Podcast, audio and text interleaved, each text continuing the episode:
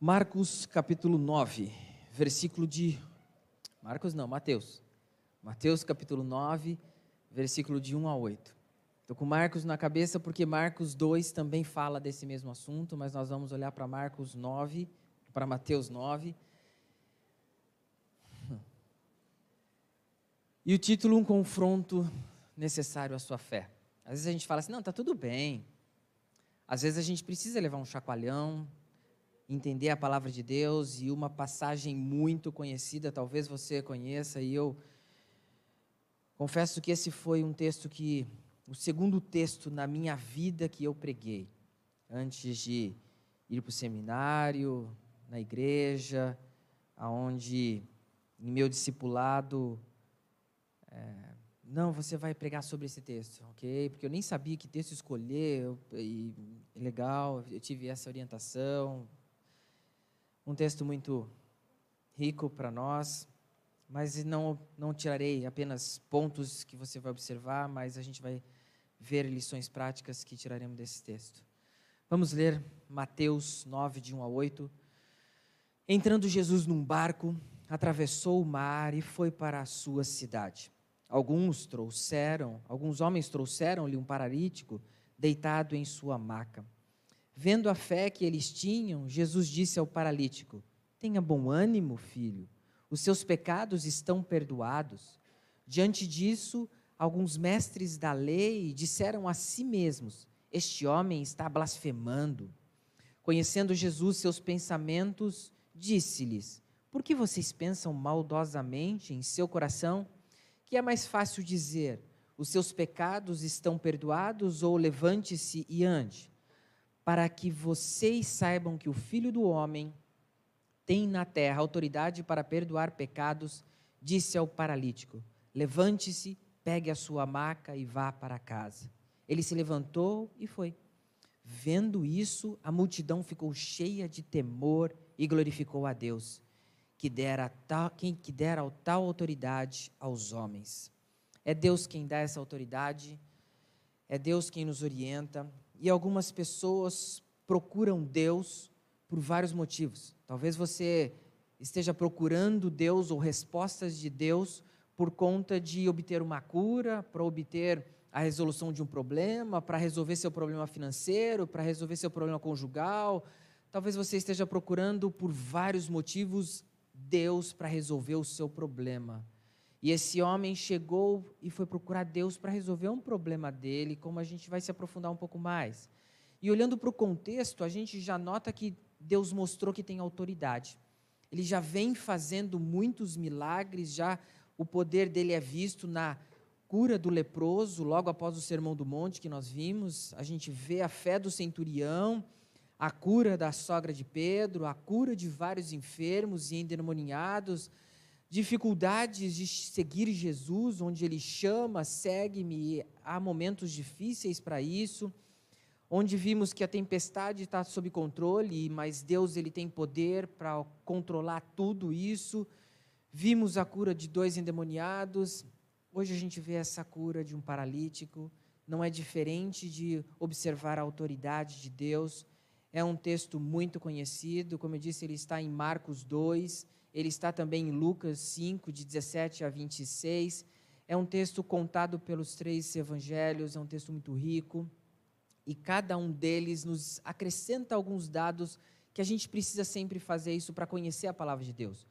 Ao nos dedicar a conhecer a palavra de Deus, nós precisamos comparar textos, porque tem informações importantes e que acrescentam pois a visão de Mateus era uma, a visão de Marcos é uma, a visão de Lucas é outra, e por que, que ele deu ênfase num fato, não deu em outro, mas a nossa proposta é conhecer por que Mateus colocou dessa forma e utilizando desses outros evangelhos para acrescentar o entendimento ao nosso texto. Se você olhar o que veio antes, o versículo 34 do capítulo 8 de Mateus, toda a cidade saiu ao encontro de Jesus. E quando viram, suplicaram que saísse do território deles. Ele já era conhecido. As pessoas já sabiam os milagres que Jesus havia feito, já sabiam que Jesus tinha poder, muitos o procuraram, mas muitos também o rejeitaram. Esse homem trouxe dificuldades, a gente vai parar com isso, vai parar com aquilo, e a gente quer continuar nos nossos desejos e prazeres. Muitos têm esses desejos e procuram Jesus ou procuram Deus apenas para satisfazer um fato e, olha, pode ir embora, já resolvi meu problema. E muitos vêm à igreja uma vez, duas, e falam, já resolvi meu problema, agora não preciso mais, e some um período, depois voltam, ah, eu preciso de Deus, não, eu vou pelo menos uma vez por, por mês, ou de dois em dois meses, eu vou na igreja. Ok, isso não é um compromisso de alguém que entendeu quem é Jesus Cristo, de entender o que vivemos para a glória de Deus, e sabemos que a autoridade de Jesus na época, os conceitos que existiam, o contexto que tudo isso aconteceu, fazia com que o povo rejeitasse Jesus. Eles conheciam o Antigo Testamento, conheciam as instruções que Deus havia dado, por isso a gente tem um confronto muito grande, uma, dificuldades muito propícias a entender por que, que as pessoas estavam com raiva, por que, que eram contra Jesus. E a gente sabe por Lucas que essa passagem foi feita logo após a cura do leproso e que Jesus também o purificou, e vem então a nossa passagem sequencialmente. Lucas 5,17 nos diz que Jesus estava ensinando, e ele estava dentro de uma casa, e esse é o contexto nosso. Havia ali fariseus, pessoas difíceis de lidar, mestres da lei, e muitas pessoas de muitos lugares. Marcos vai falar que não tinha como entrar dentro da casa porque estava cheio então a gente tem o nosso texto olhando que os fariseus eram pessoas extremamente radicais. Eu ia caminhar olhando para a vida de fariseus, de mestres da lei, o que eles estavam fazendo e a, a, as dificuldades que existiram por causa desse tipo de pessoa. Existe isso na igreja, mas eu falei, não vou dar esse foco, mas infelizmente é uma realidade. Tem nos nossos dias muitos fariseus, muitos mestres da lei que são extremamente radicais, que se influenciam as pessoas, que querem fazer com que as pessoas vivam dessa forma ou daquela forma, porque elas acham que isso é o melhor, não porque é a orientação de Deus, mas que carregam e trazem um peso que precisa ser usado. Nós temos muitos fariseus que falam: não, você tem que viver assim, você tem que viver desse jeito, você tem que fazer isso, tem que fazer aquilo, a mulher tem que ser isso, a mulher tem que fazer aquilo, o homem tem que ser assim. A gente está cheio de fariseus nos nossos dias. Mestres da lei, os escribas, aqueles que interpretavam a lei, que orientavam e tinham as suas ideias, que transmitiam para o texto algo que eles queriam. E eles também influenciavam as pessoas. Era o que acontecia com essas pessoas e elas estavam ali. Então, olhando para esse contexto, falando que quatro homens foram levar um, o, o, o paralítico para Jesus curar, Bom, eles queriam pegar Jesus, e pode ser que esses quatro homens também foram para pegar Jesus, mas Jesus ele mostrou que ele tem autoridade. E aí o contexto mostra que Jesus fez tudo de forma perfeita. Então, muitas pessoas estavam ali, presentes, assistindo tudo, e era o acesso muito difícil para chegar até Jesus. No versículo primeiro que nós lemos, se você observou, Jesus entrou no barco e foi para um outro lado, que significa Cafarnaum. E na tradução, eles traduzem algumas versões para Cafarnaum ou para sua cidade. Por quê? Porque quem está lendo o texto já sabe tudo o que está acontecendo, está contextualizado e sabe que ele está indo para Cafarnaum, onde é a casa de Pedro, que provavelmente Jesus passou um período ali. Tudo indica que era esse o contexto, que era esse o lugar, mas a gente não pode definir que era a casa de Pedro. Mas a gente sabe que esse mar é o mar da Galileia, que você já deve saber que ele só se chama mar por causa do volume de água e não porque é um mar, mas é uma lagoa. Uma lagoa muito baixa que formou, então tem muita água, por isso ela é chamada de mar, mas não é um mar, é uma lagoa. A cidade, então, Cafarnaum é onde Jesus começou o seu ministério, estabeleceu-se ali, passou muito tempo ali, é onde ele entendia que deveria dar início à base do seu ministério ali. A gente sabe que o Evangelho de Marcos nos diz que eles estavam junto à, junto à porta, tinha muita gente, não dava para entrar dentro da casa, de tanta gente que tinha. Já Mateus não coloca isso para nós. Nós temos no versículo 2: alguns homens trouxeram um paralítico, talvez os parentes deles, talvez alguém esperançoso de que acontecesse um milagre, mas Marcos diz que eram quatro homens. Lucas já diz uns homens. Ok, a gente vai tendo então informações e sugere então que sejam parentes. temos a informação de que tudo era muito difícil para alcançar e estar tá perto de Jesus. A gente tem um paralítico trazendo e olhando para a vida. Bom, eu estou num contexto onde fariseus, mestres da lei, muitas pessoas, pessoas querendo ser curados, pessoas querendo ouvir os ensinos de Jesus, querendo se aproximar de Jesus, não dá para entrar, trazem um paralítico. Bom, um paralítico já era alguém visto pela sociedade como ele tem algum pecado, é alguém condenado. Que mal ele fez? Ele é paralítico. Por isso, então, ele é paralítico. Ou os pais deles que fizeram algum mal e ele que está pagando por, pelos, por esses pecados. Era esse o contexto, porque ele era paralítico e era entendido que ele era alguém condenado. Quando a gente olha para João 9, 2, onde tem um cego, aí perguntam: de quem é a culpa disso? Dele ou dos pais que pecaram? Porque era esse o contexto. Ele tem um problema, uma, um problema físico, certamente algo que foi castigado por Deus e entendiam assim: ele tem um, ele foi amaldiçoado, não tem o que fazer. E olhando para para alguém paralítico, a medicina não tinha solução, não tinha resposta. E assim, para vários momentos, não se tem a resposta, não tem solução para isso. É visto como alguém condenado. Deus o condenou. A solução, então, que eles acharam foi introduzir esse homem pelo telhado. Mateus não nos fala isso, mas Marcos nos fala que isso acontece. Então, entenda que as casas lá, encostadas num barranco, elas foram então colocadas as, as ripas, a, a, as colunas para sustentar. Colocaram então espinhos e muitos, muitas vigas ali para sustentar a casa, e aí formavam umas placas de barro queimado para sustentar a casa. Ao meio da revista atualizada, em Lucas coloca como ladrilho, isso significa que então eles quiseram sustentar um pouco mais a estrutura para ficar firme aquele telhado.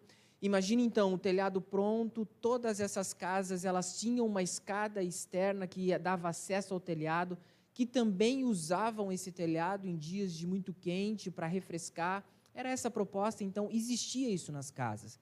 Sem conseguir acessar Jesus porque tinha muita gente pela porta. Sem com paralítico. O texto diz que levavam ele numa cama, numa maca, Entenda que naquela época era um pedaço de pano que colocaram ele, cada um pega numa ponta, um pano firme, vamos levar esse homem. Era, é assim que esse homem estava indo. E nós imaginamos, não, tinha dois pau assim, certinho, arrumaram ele, um tecido maravilhoso, ele estava confortável, porque ele vivia. Não, era algo mais, mais difícil de levar ele. Então, vamos pegar nós quatro, vamos levar esse homem. A gente sabe que Jesus tem autoridade, que ele tem poder, ele já está fazendo isso, nós vamos levar ele até Jesus começam a quebrar aquele teto. Imaginam ali, então, olha, Jesus está ali, aquele lugar que a gente tem que quebrar para descer o homem para ter acesso a Jesus direto nele. E imagina a confusão, Jesus ensinando, um monte de gente na porta, todo mundo querendo ver Jesus, todo mundo querendo ter acesso a Jesus, aqueles homens quebrando, caindo algumas coisas, é um tropé danado. Você fala assim, nossa, estava difícil. Estava, estava complicado. Mas por quê? Porque eles estavam tentando acessar Jesus e era a única solução que eles viram para acessar. E tirando o telhado, atentando ao paralítico, as necessidades dele, coloque ele aqui, vamos subir então pela escada externa, vamos colocar ele lá em cima, agora nós vamos descer ele onde Jesus está. Bom, aqui Jesus está, havia um momento de extrema tensão. E será que vai acontecer o quê? E será que Jesus vai curar? Será que não vai? O texto, então, esse homem descendo do telhado, Mateus nos diz, vendo a fé. Então, tá, Jesus está vendo o que está acontecendo. Tá, era, era notório, está quebrando o telhado, está descendo alguém. Jesus está vendo isso tudo acontecer. Todo mundo está vendo isso tudo acontecer. Vendo a fé. Jesus consegue enxergar o meu e o seu coração. Ele sabe que nós temos necessidades. Ele sabe os motivos que você o procura se é realmente porque você entendeu que a sua salvação é nele, que você precisa dele, que você depende dele. E Jesus viu a fé que eles tinham. Fé não somente daquele paralítico, mas também certamente daqueles que estavam levando. A gente entende que eles também expressavam: bom, a gente vai ter um trabalhão e tanto, mas vale a pena. Vamos levar esse homem até Jesus. Então Jesus consegue ver o coração humano. Eu não consigo ver. A proposta de Vamos levar essa pessoa lá no padre, vamos levar ela para o pastor, vamos levar isso para esse lugar, vamos levar para tal lugar, vai fazer isso, vai fazer aquilo, para a pessoa ter os seus é, pecados liquidados, é só ter fé. Não funciona assim. A nossa fé é em Cristo Jesus como único Senhor e Salvador. Esse homem ele estava paralítico, ele sabia que ele era condenado pelo contexto, ele já sabia e não precisava falar isso para ele. Jesus está tratando do maior problema humano. Eu disse no começo que as pessoas vêm à igreja e procuram solução dos seus problemas. Eu estou endividado, eu preciso procurar Deus. Eu, mas temos um problema muito maior do que as doenças. Nós oramos por doenças, nós oramos por restauração de amizades, de laços relacionais em família, nós oramos para que tenhamos um emprego, nós oramos para que a gente tenha uma vida saudável, que a gente tenha saúde. Nós oramos e é saudável orar por tudo isso. Mas algo mais importante, o meu tempo aqui oportuno de ter fé em Jesus Cristo. A nossa condenação eterna, a hora que nascemos, é real se não for graça de Jesus, o nosso maior problema, e não os outros problemas, ou aquilo que Jesus chama de o um necessário vos será dado, esse não é o problema. O problema é realmente a nossa condenação eterna. Que se você não decidir, se você não tiver fé e não for procurar Jesus como único Senhor e Salvador, você está condenado. Mas a gente sempre vai, muitas pessoas vão procurar Jesus por um problema humano, mas o nosso maior problema é o pecado o que mais fazemos é agredir o cônjuge, é agredir as pessoas, é buscar o nosso interesse, é eu buscar aquilo que eu tenho. Eu preciso ter saúde, eu preciso ter essa cura, eu preciso ter mais dinheiro. Mas não é o maior problema nosso.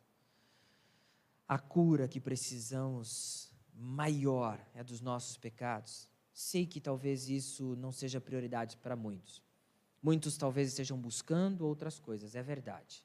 Mas nosso maior problema é o pecado nossa transgressão contra Deus, nosso muitas vezes deixar Deus de lado, isso é um problema. Tenha bom ânimo, filho, os seus pecados estão perdoados. Jesus não curou ele por quê? Primeiro, porque isso é importante, mas de uma forma secundária. Os pecados são mais importantes serem sanados. E uma vez que temos fé, isso é prioridade. Você precisa de salvação em Cristo Jesus e ele perdoa a todo aquele que se dirige a ele, o perdão dos pecados. Temos aqui um momento onde entendemos que Jesus veio para isso, ele veio para nos salvar, não para solucionar o problema dessa doença, daquela, da qual devemos clamar a Deus por saúde, por tantos outros problemas, mas o maior problema nosso é o pecado. E Deus tem trazido para perto dele muitas pessoas com problemas, realmente para solucionar os seus problemas, mas Deus mostra: esse não é o maior problema seu. Seu problema é o pecado, seu problema é a agressão contra Deus, seu problema é não dar valor a Deus como deveria, não é ter fé em Deus. Então Jesus olha para esse paralítico e fala: os seus pecados estão perdoados. Infelizmente, as pessoas querem mais bênçãos materiais do que esse perdão maravilhoso que Jesus Cristo nos dá. E é algo que nos fará estar com Deus a eternidade no céu, para sempre com Ele. Os seus pecados estão perdoados. Se refere a mandar embora aquilo que é ruim, é afugentar aquilo que fará mal para nós, os seus pecados, aquilo que te faz mal, aquilo que te condena, isso está perdoado. O paralítico deve ter ficado muito feliz ao saber: eu estou perdoado, todo mundo me condena, todo mundo fala que eu não sirvo para nada, todo mundo fala que eu não presto, todo mundo fala que eu, eu fiz alguma coisa errada ou que meus pais fizeram, e o Senhor está falando que eu sou, eu não estou perdoado. Já estava feliz, já estava alegre. E essa é a proposta que o texto nos traz. Olha, a felicidade maior é ter o perdão dos nossos pecados. Mas talvez os seus motivos de buscar a Deus seja para atender mais às suas vontades, os seus desejos, aquilo que você dá prioridade, aquilo que você entende como mais importante. Mas Deus sabe que o que é mais importante é você entender que nasceu na iniquidade, nasceu em pecado e precisa da graça de Jesus. Caso contrário, você não estará na presença de Deus. E o paralítico sabia disso. Sabia que o maior problema dele somente Deus solucionaria. E o seu maior problema, somente Deus também soluciona, que é nos dar a salvação. E ele sabia que podia ter fé naquele homem, porque ele entendia que aquele homem era Deus. O contexto, como eu disse, eles têm um contexto.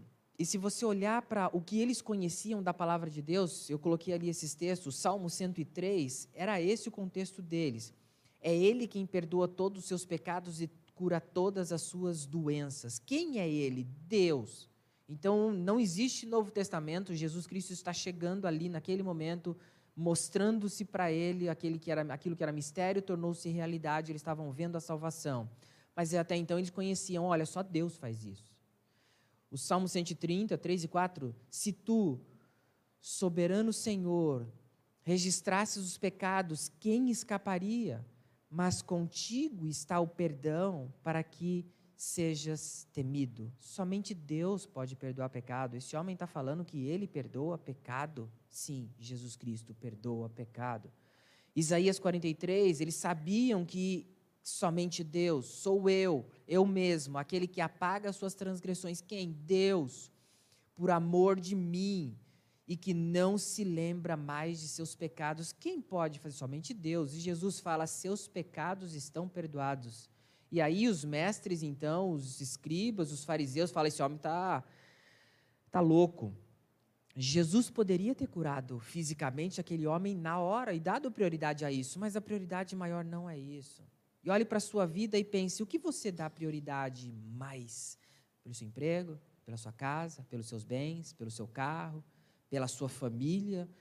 Todas essas coisas são muito importantes. Mas se eu não tiver Deus, Ele pode tirar tudo isso, pode te dar muito mais que isso, mas o que Ele deseja que você entenda e dê prioridade é que você é um pecador e precisa da graça dEle. Jesus não nos traz e Ele, e ele não nos dá simplesmente a solução de nossos problemas, humanos, mas Ele deseja nos dar algo eterno, o que muitas pessoas têm agido de forma displicente. Jesus deseja tratar do seu e do meu maior problema, o pecado. E são todos os dias que dobramos os nossos joelhos clamando: Senhor, me ajuda. Me ajuda porque eu fiz coisa errada. Me ajuda a consertar isso, me ajuda a consertar aquilo.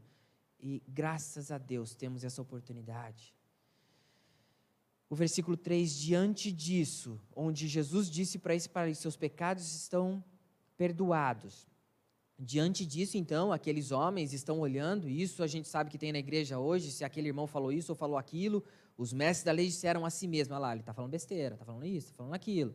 Eu não penso assim, eu penso desse Temos hoje esses homens. E eles estavam lá também para pegar Jesus. Os mestres da lei aonde Mateus não fala que tinha os fariseus, mas Lucas também fala, então a gente tem mais pessoas inseridas nesse contexto tentando pegar Jesus, e eles dizem: Este homem está blasfemando. Por que esse homem está blasfemando? Porque só compete a Deus perdoar pecados. Esse é o contexto. E todos que ouviam sabiam, ele está blasfemando porque ele está dizendo que ele é Deus, ele perdoa pecados.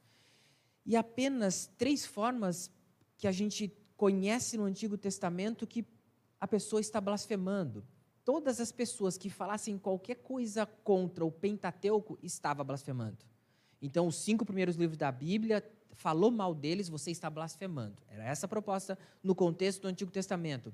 Todas as pessoas que adorassem qualquer tipo de ídolo estavam blasfemando. Então, é, ele estava condenado de blasfêmia todas as pessoas que se diziam no direito de perdoar pecados, uma prerrogativa somente de Deus, estava blasfemando. Então nós temos três situações de que alguma dessas, quem fizesse, estava blasfemando. Por isso os mestres da lei, os fariseus que entendiam a palavra de Deus, conheciam e davam as suas interpretações, eles olharam para esses textos que eu acabei de ler e falaram: esse homem está blasfemando mas eles não olhavam para as profecias dizendo um dia o Messias virá e ele é o Messias. Eles não, não, não, vai acabar com o nosso comércio, com as nossas negociações, com aquilo que devemos seguir no povo. Esse homem está trazendo um tumulto, está curando pessoas. Nossa, o que, que a gente vai fazer?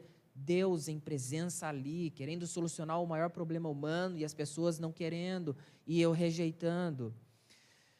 As pessoas conheciam Levítico 24, 16, que diz: Quem blasfemar o nome do Senhor terá que ser executado. E era isso que eles queriam fazer com Jesus Cristo.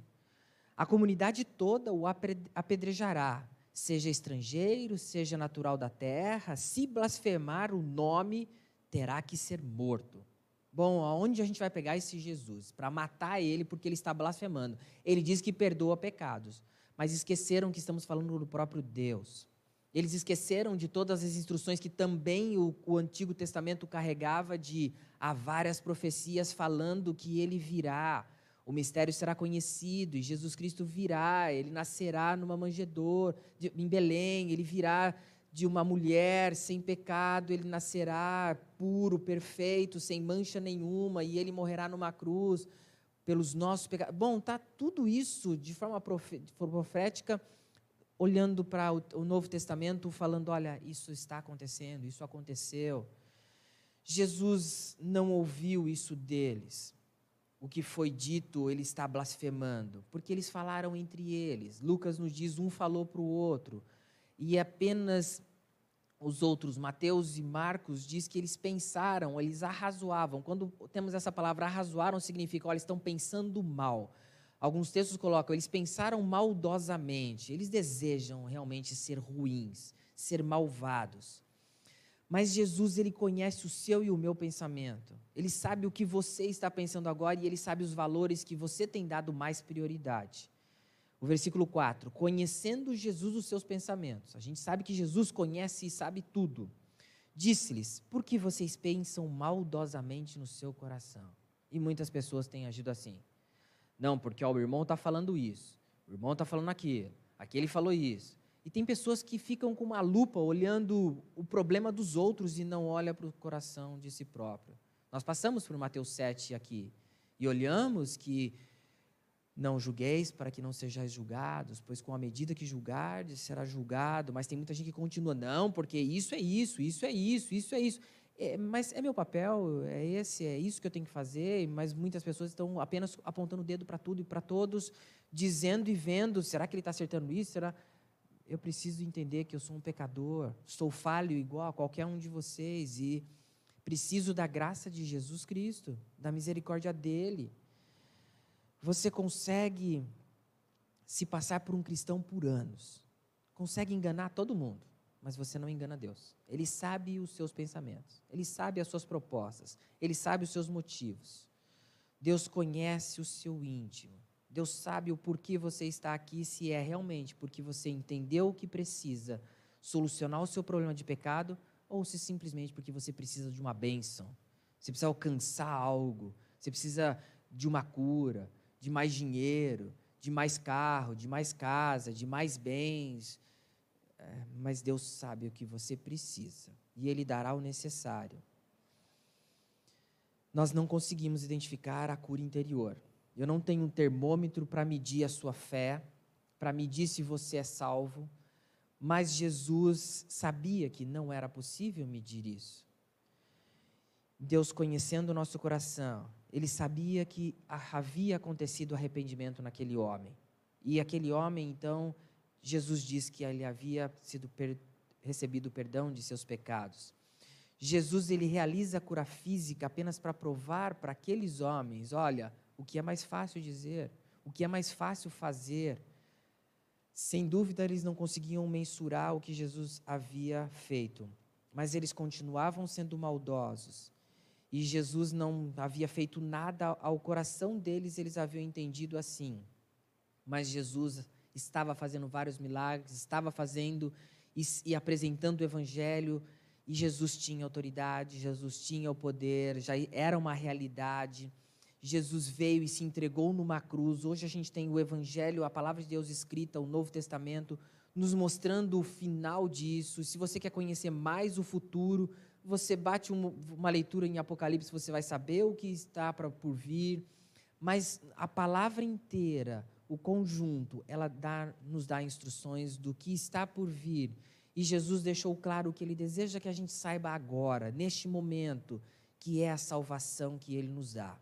Tem coisas que João não foi permitido registrar, mas tem coisas que estão registradas que precisamos saber. Como há pessoas procurando coisas que Jesus não, não disse. Como há pessoas procurando, não, mas a gente tem que saber isso, tem que ter essa resposta. Mas às vezes nós não temos. Eu lembro muito de Deuteronômio 29, 29, que algumas respostas nós não teremos. E nós teremos que nos satisfazer com a palavra de Deus. Ela nos orienta. E Jesus explica então, o versículo 5 e 6, o que ele vai fazer. O que é mais fácil dizer? Os seus pecados estão perdoados? Ou levante-se ante? É mais fácil dizer isso.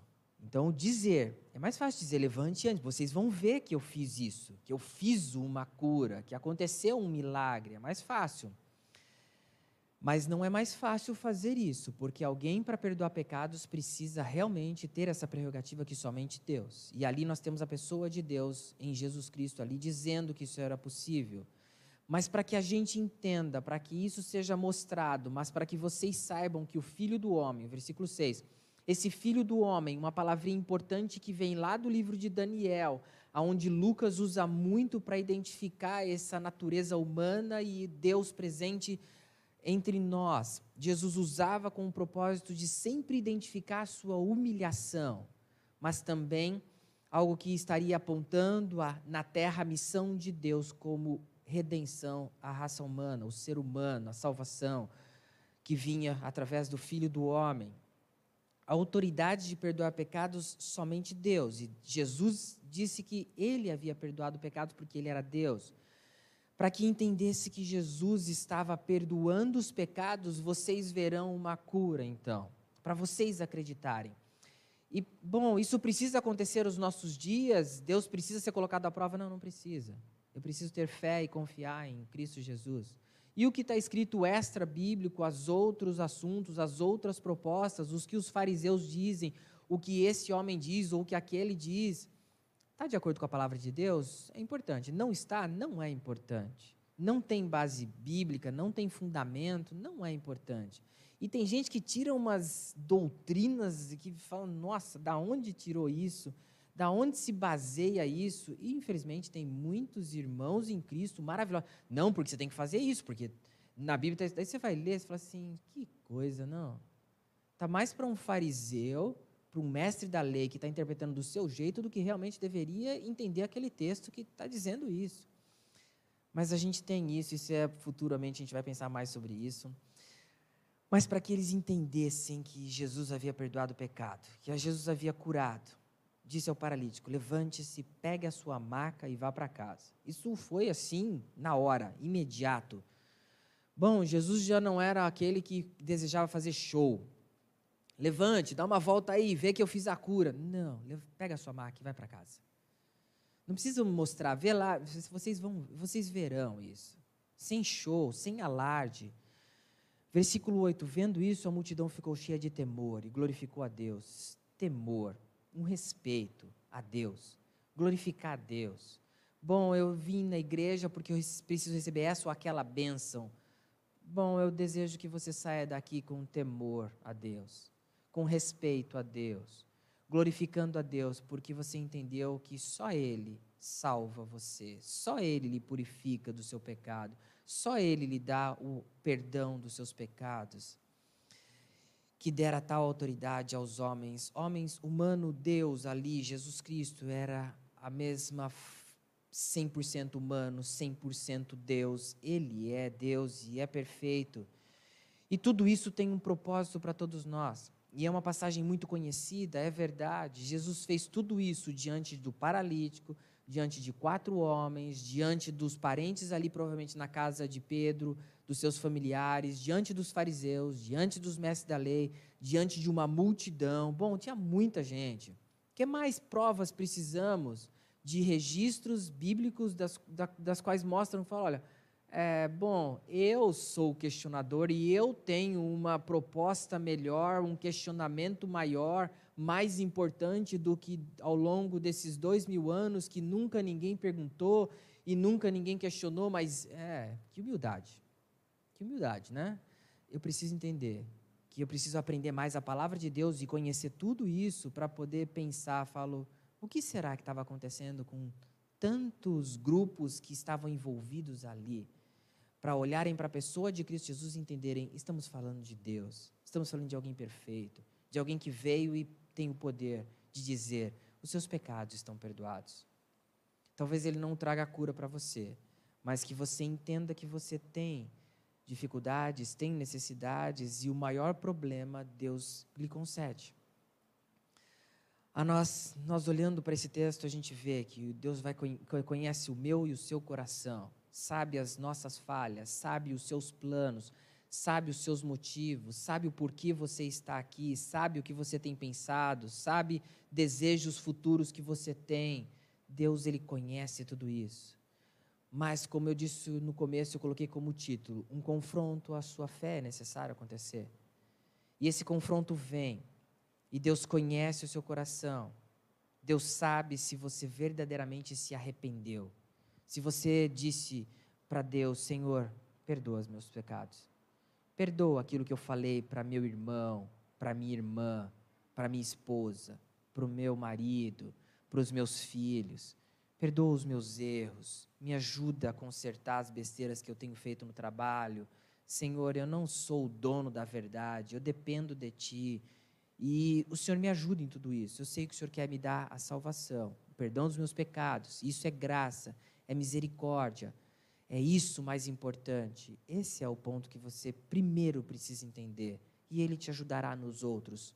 Porque você vai buscar entender quais são as orientações de Deus e você, por mais científico que você for, por mais inteligente que você for, se você olhar para a palavra de Deus de forma apenas por suas próprias habilidades e questionamentos, saiba que você se decepcionará.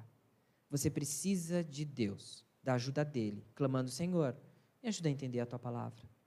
Me ajuda com o teu espírito compreender o texto, mas não humanamente, olhando, gramaticalmente está escrito dessa forma, mas olhando para várias porções, como dizem Marcos, Mateus, Lucas, a mesma proposta. Por que Jesus fez isso? Porque ele deseja dizer para mim e para você: tenha bom ânimo. Seus pecados estão perdoados. Essa é a proposta de Deus para todos nós. Mas na leitura passa batido. Ah, mas é importante a gente olhar que eu tenho uma necessidade. É, o texto mostra que a necessidade existe, ela é gritante no texto. Estamos diante de um paralítico, de multidões. Todos eles tinham necessidades e você tem necessidades, todos nós sabemos, é real para todos nós. Você tem necessidades e eu não, não duvido, nem questiono, e são várias, não uma, duas, são várias necessidades, talvez de trabalho, talvez de relacionamento, talvez de tantas outras coisas, você tem necessidades e você entra numa crise que você fala: como que eu resolvo isso? Como que eu sano esses problemas? Como que eu faço para resolver tudo isso? E Jesus vem e fala: a sua expressão precisa mudar. Por isso eu coloquei essas três palavrinhas: a sua necessidade, a sua crise, a sua expressão, que está no próximo um confronto necessário à sua fé.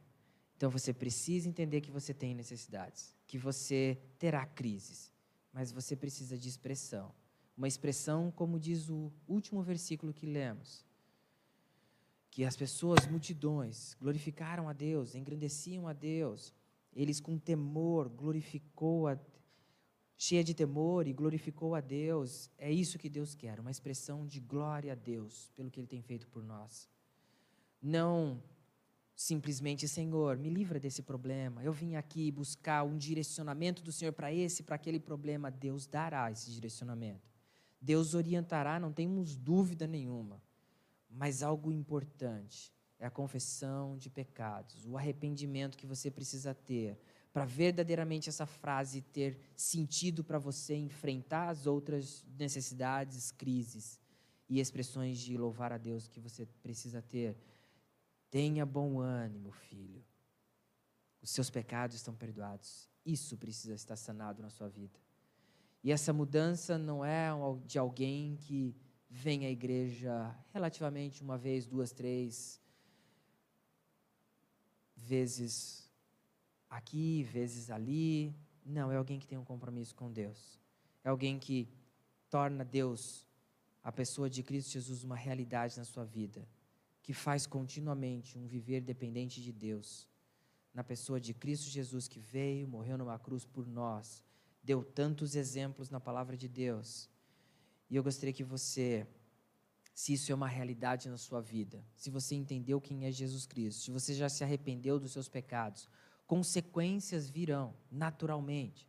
Você desejará aprender mais a palavra de Deus, você desejará, se ainda não é batizado, se batizar ter um compromisso com a igreja, participar das reuniões, vir na reunião de homens para aprender, vir na reunião de mulheres para aprender, estar participando dos jovens, você desejará estar participando, participar da igreja.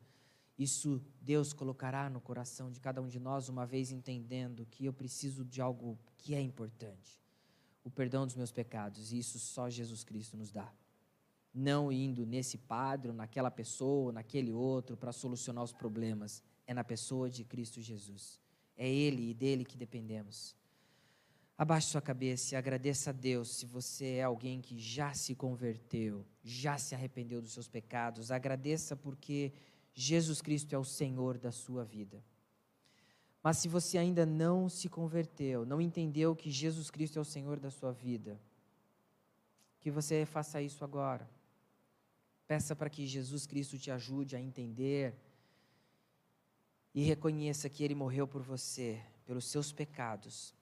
E por isso você tem o perdão de pecados, porque a maravilhosa graça de Jesus na cruz, doando-se por nós, é realidade do, no seu entendimento.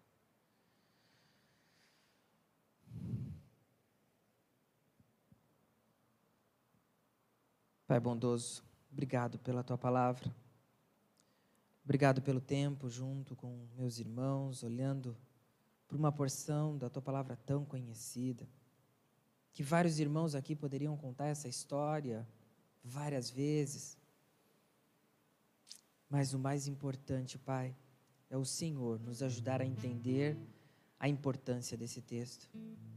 De saber que o Senhor diz a cada um de nós, nos chamando de filhos, nos dizendo que os nossos pecados estão perdoados. Que cada um de nós possamos olhar para a pessoa de Cristo Jesus e entender essa realidade que só Jesus Cristo faz. Agradecer, confessar, entender e clamar por ajuda por tantas outras coisas, sim, faremos. Mas pela graça, o Senhor tem nos ajudado a entender que precisamos, primeiramente, entender Jesus Cristo como Senhor e Salvador da vida de cada um de nós. Isso é uma responsabilidade única que cada um de nós precisamos ter.